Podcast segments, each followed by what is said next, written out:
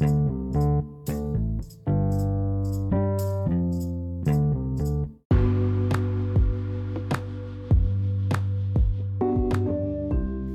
buena tarde. Mi nombre es Viridiana García y a continuación les hablaré un poco sobre las comunidades virtuales. Y ustedes se preguntarán, ¿qué es eso de comunidades virtuales?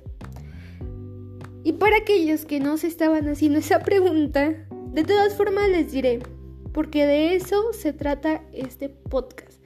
Así que quédense, por favor. Una comunidad virtual es un conjunto de personas que trabajan de manera coordinada para ordenar los datos que han sido procesados en Internet. En otras palabras, una comunidad virtual está conformada por un grupo de personas que unen sus esfuerzos para trabajar y para comunicarse. Unos claros ejemplos de ellos son Facebook, Twitter, Instagram, Pinterest, entre otros. Es una forma de comunicación en tiempo real entre dos o más personas basadas en el texto, el cual es enviado a través de diversos dispositivos en Internet, por ejemplo, WhatsApp, Skype, Line, etc. Son lugares de Internet asociados a páginas web y algunas de sus características son compromiso, participación, intereses comunes e identidad, entre otras porque la lista es extensa.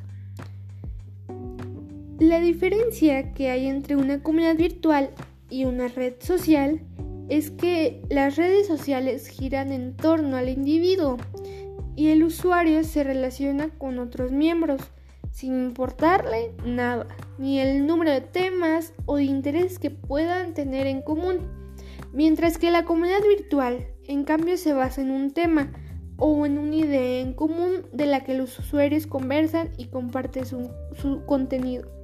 Por ejemplo, eh, que estás en Facebook en donde eh, hablan sobre el cortometraje o los videos de Malcolm el del medio. Buena la serie, por cierto. ¿Cómo funciona una comunidad virtual? Funciona desde que se da una interacción y comunicación entre los miembros y la vinculación de los miembros con su comunidad virtual.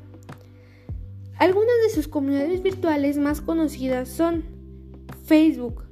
Es sin duda de las comunidades más populares de la red a nivel mundial. Básicamente Facebook es una red social donde puedes comunicarte con personas de todo el mundo, con diferentes ideas, con diferentes puntos de vista. YouTube es otra comunidad virtual muy conocida.